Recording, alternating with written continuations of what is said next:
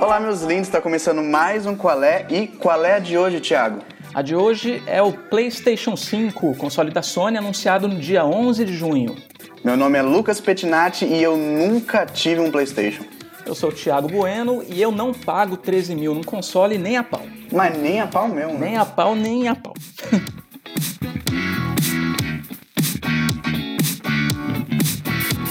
Bom, vamos começar então do, do começo, porque é onde as coisas começam normalmente no começo. E rolou o lançamento do PlayStation 5 nesse dia 11. É, no dia 11 de junho a Sony apresentou o console numa, numa live stream, né, feito dentro dos conformes ali, de acordo com essa nova realidade que a gente está vivendo da pandemia, tudo feito de casa, os produtores falando sobre cada jogo, é, a Sony também, os, os responsáveis pelo console falando sobre as características dele, e o primeiro ponto que chamou a atenção foi o visual, né, Lucas? Exatamente. Vou começar já dando a minha opinião que, meu Deus do céu, o que, que é aquilo lá? É uma gola V, gola alta? Eu não entendi muito bem o que, que é aquele negócio. Ficou peculiar, digamos assim, né? Aquela, aquele visual novo que não é muito comum da gente ver é, nos lançamentos do PlayStation, né? Se a gente for pensar, talvez esse seja o visual mais é, ousado de todos os PlayStations desde o primeiro, do, do primeirão lá. E você foi bonzinho de falar peculiar, porque olha que eu sou excêntrico e eu achei aquele negócio estranho. E é verdade isso daí, porque se você for pensar desde o PlayStation 1, ele tinha uma lógica estética que seguiu no PlayStation 2, PlayStation 3. Eu não gosto muito do visual, mas ainda tem um, um, uma lógica, vamos dizer assim. E no PlayStation 4 também. Aí eles meteram a louca agora no PlayStation 5. Eu acho que é um pouco de, de inveja e recalque do que aconteceu, principalmente quando o Xbox começou a lançar as coisas, que o pessoal começou a brincar muito que eles colocaram lá no Word, apagaram o 4 e colocaram o 5. Foi isso a mudança do PlayStation 4 pro 5? Aí eu acho que eles ficaram nervosos e falaram: vocês querem mudança então? Agora vocês vão ver o que é mudança. Essa, essa é a primeira versão do console que ela parece mesmo desenvolvida para ficar de pé, né? As outras versões todas eram pensadas para ficar deitadinho. Esse é o primeiro que é pensado claramente para ficar de pé, até para dar aquele visual do V, Parece bonitinho, um parece um prédio de Abu Dhabi, assim, dos Emirados Árabes e tal, aquela coisa extravagante. É porque se você for pensar, é melhor deixar o console em pé por causa para ele respirar melhor e não esquentar tanto. Só que o que é assustador nesse visual do PlayStation 5 é a altura dele, né? Que ele, ele parece ser um console muito grande. A gente não tem ainda uma, uma imagem que mostre exatamente qual é o tamanho dele, mas já houve algumas algumas projeções que os caras fizeram de acordo com o tamanho da entrada USB, que é um padrão, né? O tamanho da entrada de, Blu- de Blu-ray. Eu cheguei a ver essa, essa imagem e é o maior até agora, de todos os consoles. É até do console. concorrente do que é da Microsoft, o, o PlayStation tá maior do que ele. Ele é o tipo de console que não, o tipo de aparelho que dificilmente vai caber em algum móvel que a gente tem em casa. Dificilmente vai caber e vai combinar com alguma coisa que a gente vai ter em casa, porque Todo aquilo branco, lá né? vai ser Aquela- difícil. Aquelas, aquelas luzes azuis. Exatamente. E é uma coisa que ela tá se distanciando da concorrente porque o, o novo Xbox é justamente o contrário. Eles fizeram de tudo para fazer o mais simples e min- minimalista possível. É uma caixa preta. É, o Xbox é, é uma outra pegada né, no desenvolvimento, que eles focaram, me parece, na questão da engenharia. Eu estava vendo um vídeo do Digital Foundry, que é um canal do YouTube muito interessante, que fala sobre toda essa, essa parte de hardware, e eles mostram como que é montado um Xbox. Eles já tiveram acesso ao console, eles mostram como que, tá, como que é montado o Xbox Series X. Então tem todas as peças lá, o conjunto de peças, elas se encaixam como se fosse um Lego, assim. Eles encaixam certinho e ele cabe perfeitamente dentro daquele casezinho. Aham. Então, é, dá pra ver que no desenvolvimento a filosofia foi completamente diferente do PlayStation. E, e eu acho que ele começa a chegar um pouco mais perto do computador. Eu, eu cheguei a pensar nisso. Porque, querendo ou não, o, o computador é uma caixinha que você vai lá e vai montando ó, cada, cada peça certinho no lugar. E me lembrou um pouco esse visual do, do Xbox. Que faz um pouco de sentido porque o PC é da Microsoft. Então parece que é uma tentativa deles de fazer, tipo assim, é, um- o mesmo ambiente Só que um é console que você vai jogar lá no, no, no seu sofá, na, sua é, sala. Plug and play, né? Você chega, Isso, conecta o exatamente. cabo, já era, que é, é a essência do que deve ser um console. Embora todos os consoles eles estejam cada vez mais próximos do que seria um, um PC, porque antigamente se for pegar um Mega Drive, um Super Nintendo, lá atrás a arquitetura, o hardware de, de um console era muito específico. Hoje ele é bem Uhum. mais próximo de um PC.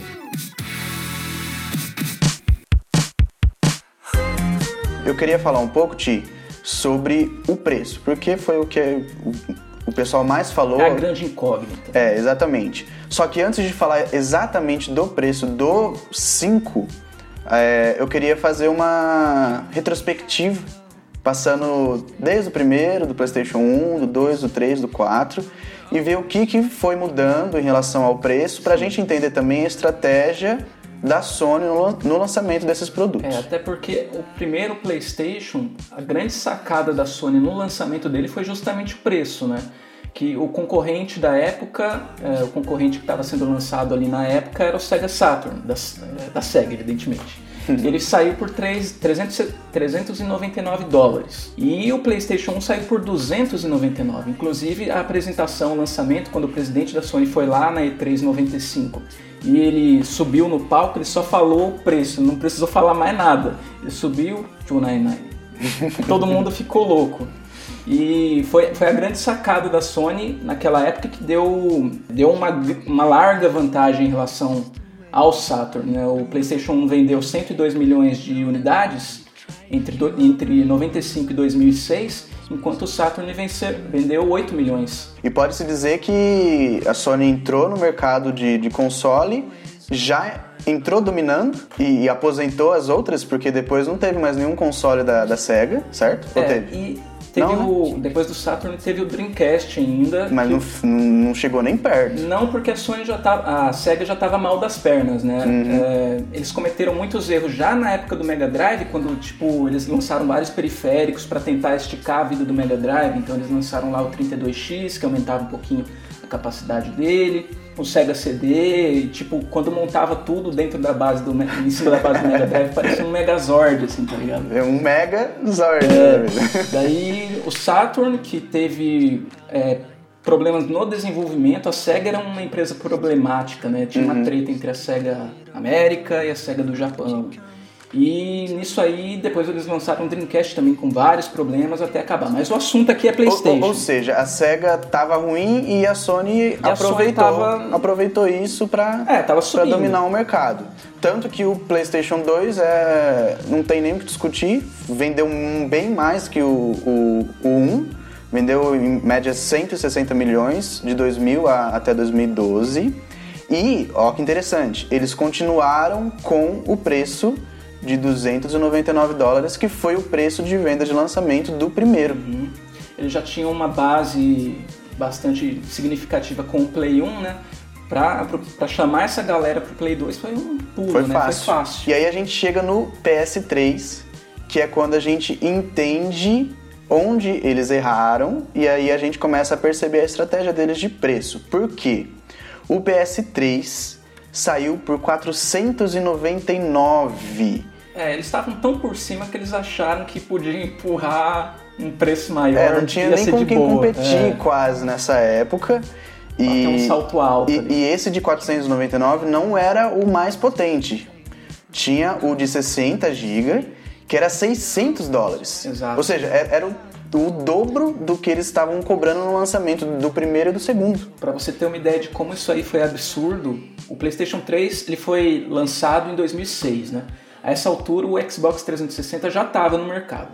O 360 chegou por 399 na versão mais cara. E a gente vê que a versão mais barata do Play 3 é 100 dólares 100 mais. dólares mais caro do que a mais. É, ele chegou um ano depois, 100 dólares mais caro. E ainda teve a questão do controle, né, que na época deu um, um certo rebuliço, porque a Sony parece que ela tentou forçar um sensor de movimento no controle, que o Wii também estava saindo com a novidade, era uma- a novidade do momento, né? A Microsoft tinha lá o Kinect e a Sony tentou também implementar. E saiu lá com aquele controle Six Axis. Só que para isso eles tiveram que tirar a vibração do controle. Nossa, Foi uma parada quebrou. que a, a galera não aceitou. E a Sim, com desculpa da. Sony foi que não dava para colocar o sensor de movimento junto com a vibração.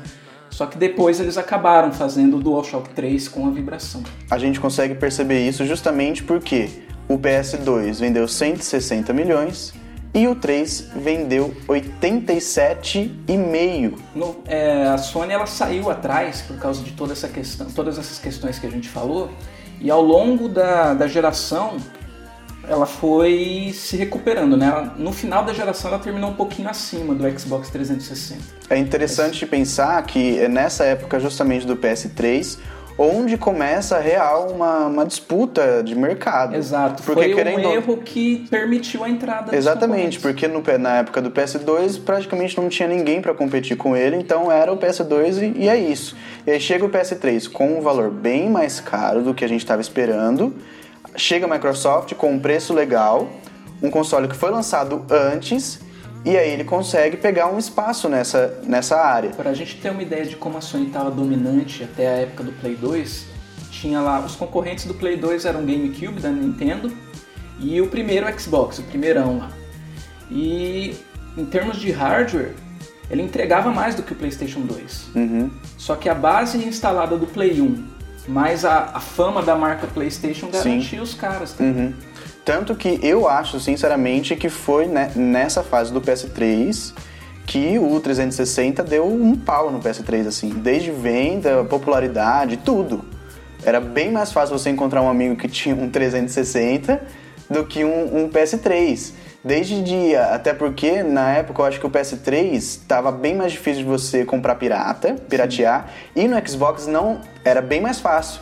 É, Você mas- conseguia piratear muito jogo no, no O 360. Xbox, a Microsoft teve um esforço de trazer ele para o Brasil de uma maneira acessível e ainda ele tinha a questão do desbloqueio, né? Exatamente. foi feito bem, bem antes do Play 3. Uhum.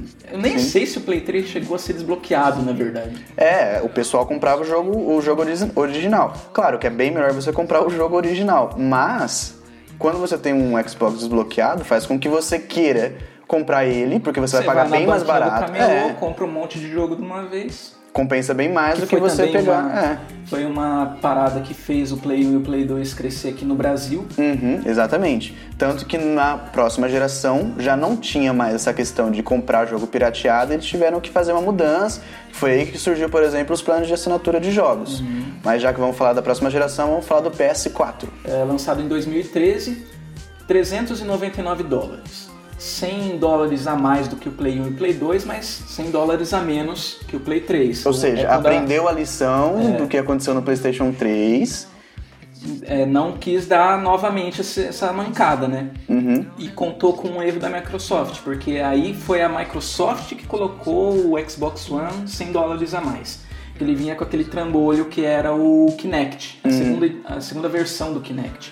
Todos os Xbox, quando saíam da loja, saíam com o Kinect. Depois eles Que resolveram fez tirar. ficar mais caro. E era uma coisa que não era todo jogo que. Quase você jogava Just usa. Dance, joga Just Dance, é isso faz aí. a menor falta, cara. Eu tenho lá o Xbox, eu nem não tenho a menor vontade de ter um Kinect. Eu já E- comprei e- quando não vinha junto com o Kinect. Eu acho que foi a partir do PlayStation 3 que a Sony passou a entender que eles precisavam fidelizar quem joga neles. Que foi aí quando a gente começa a perceber a disparidade entre exclusivos. E isso é uma coisa que faz o pessoal não sair da Sony. Que é porque ele gosta de God of War e você só vai jogar God of War no PlayStation. Claro que tem, tem a galera que não liga pra exclusivo, né? Pra esse Uhum. cara, a primeira coisa que ele vai olhar é o preço. Sim. Não tem outra parada pra ele olhar. Uhum. Agora, se ele faz questão do exclusivo, essa é a grande força do PlayStation. Exatamente. São os exclusivos. Um Homem-Aranha de PS4 é só de PS4. Se você quer jogar esse jogo, só vai ter. Também tem os exclusivos de Xbox, mas em relação à qualidade e quantidade, o PlayStation dá um pau no Xbox em relação a, a exclusivos. São, são raros os gêneros onde o Xbox leva vantagem nisso, né? Eu acho que Uhum. os games de corrida Ah, o Forza o Xbox tem uma vantagem muito. grande. Sim. O Gran Turismo ele demorou para sair no PlayStation 4 e quando saiu, que foi o Gran Turismo Sport, não agradou tanto assim. Uhum. Enquanto isso, a Microsoft foi jogando um Forza atrás do outro, né? Sim. O Motor- Motorsport, o Horizon. O 3, melhor o que o 4, outro, é, né? exatamente.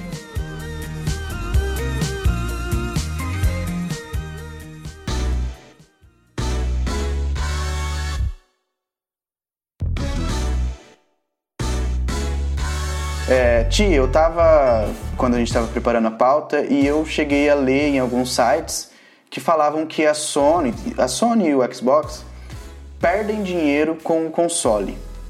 Por quê? Porque o custo de produção acaba sendo maior do que aquilo que ele é vendido.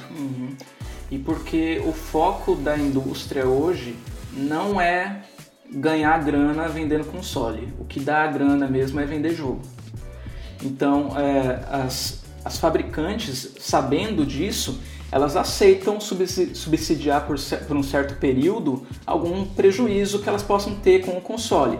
Aí no preço do console vai entrar o que? Vai entrar, além do custo de produção da máquina, vai entrar divulgação, Logística. logística, vai entrar uma porrada de coisa ali.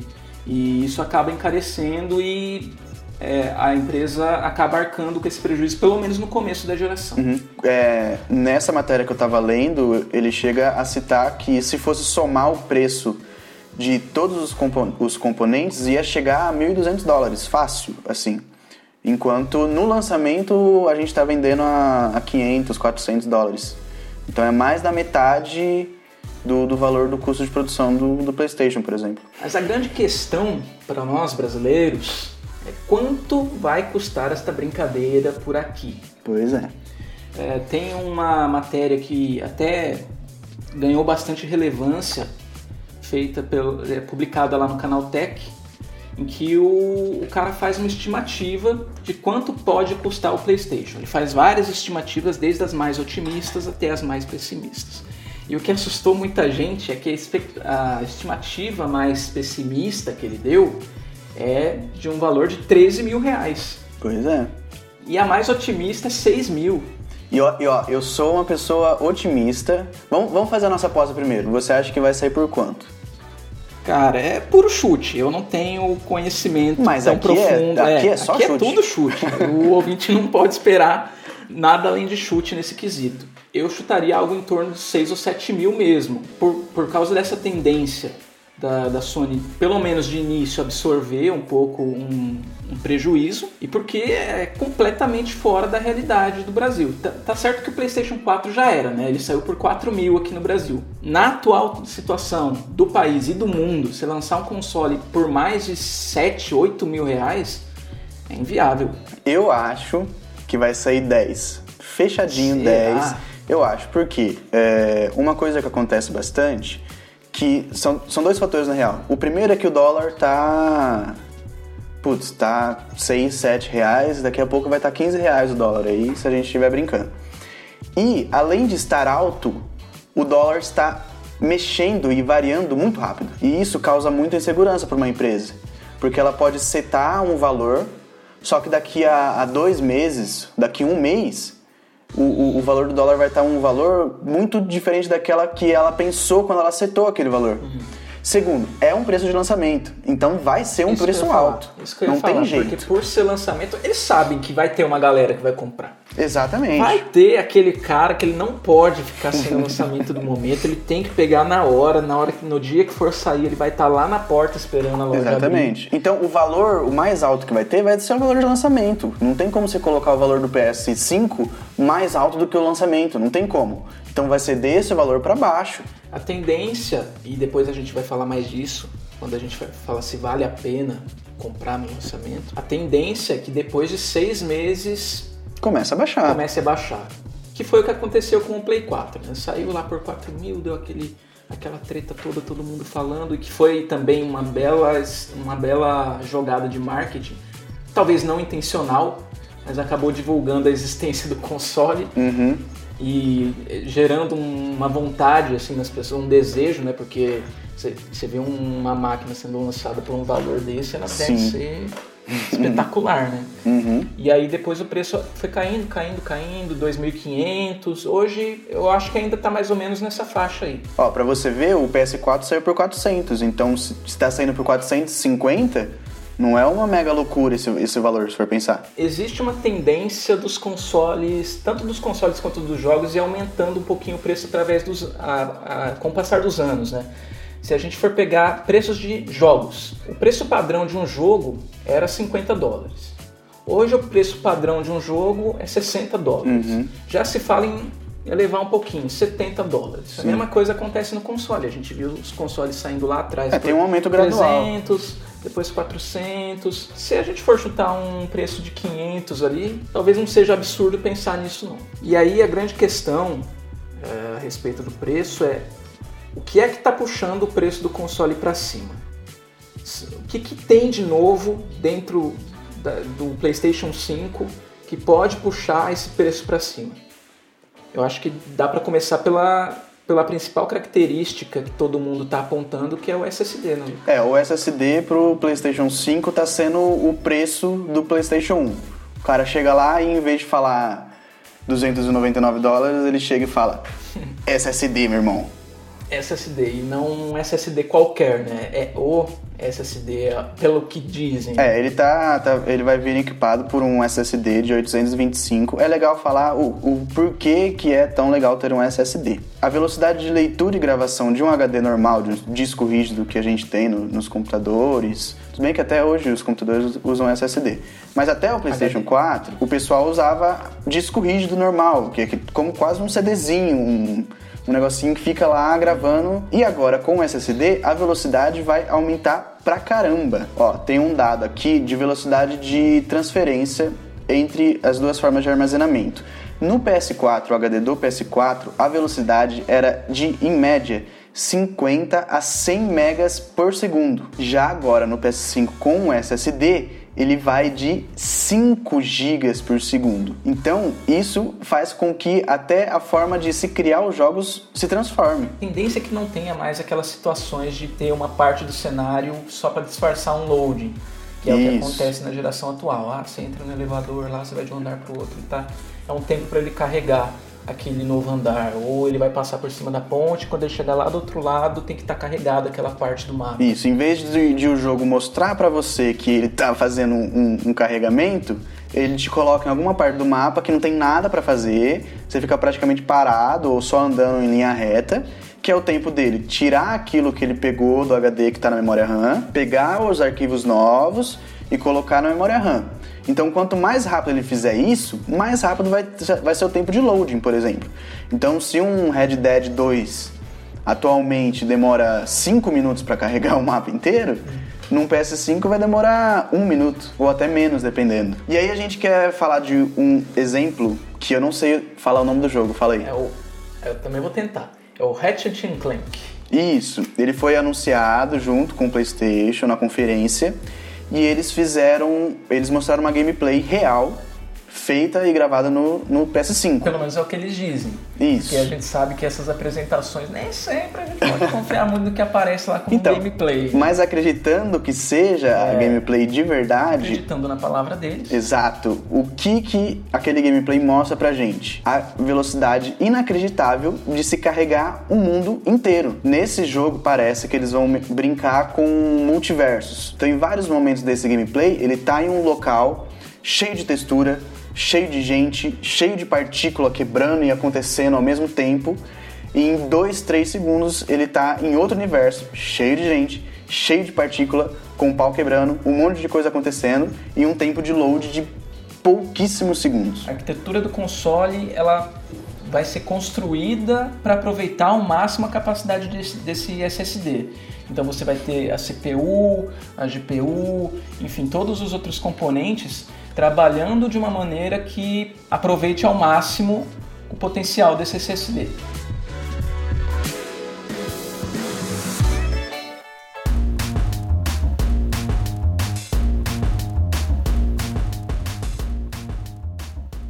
Bom, e agora a pergunta que não quer calar, na verdade quer calar porque todo mundo já sabe qual que é- vai ser a resposta, que é se vale comprar o console no lançamento ou não. Ah, eu não compro nem a pau.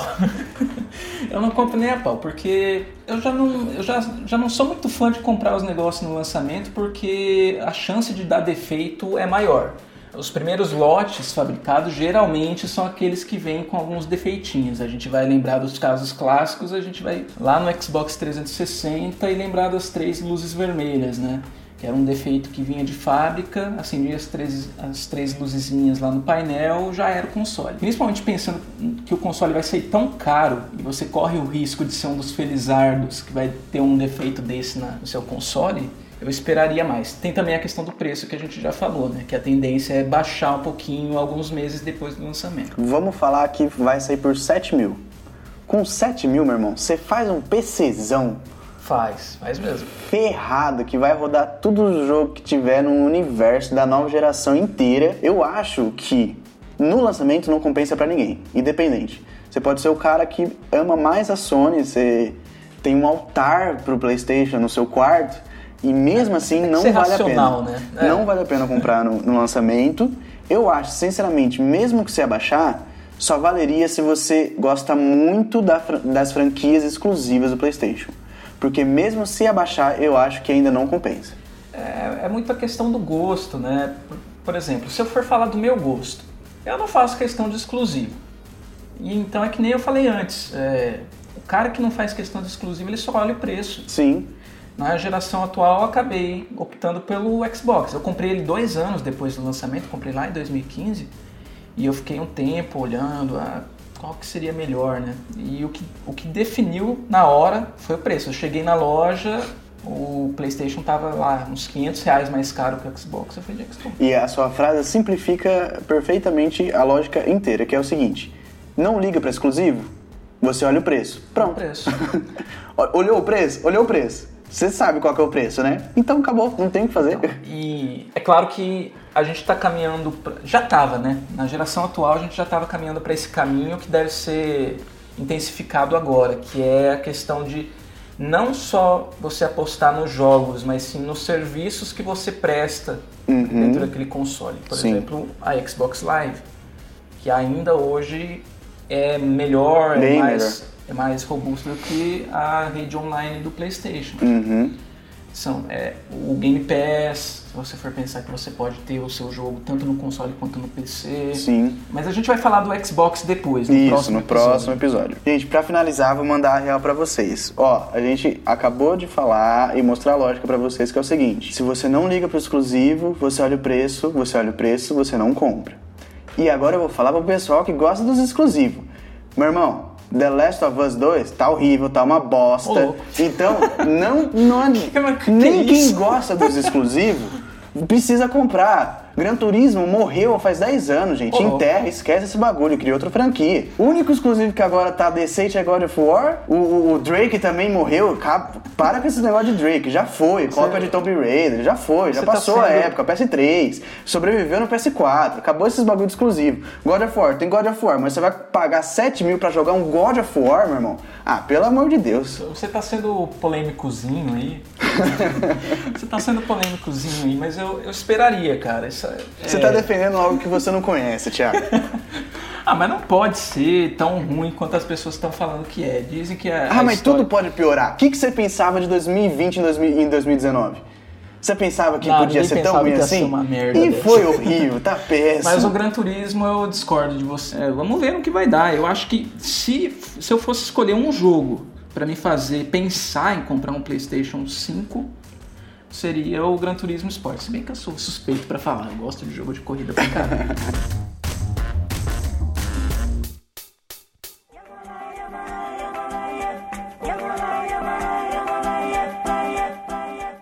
Bom, e eu acho que essa edição do podcast a gente pode terminar por aqui.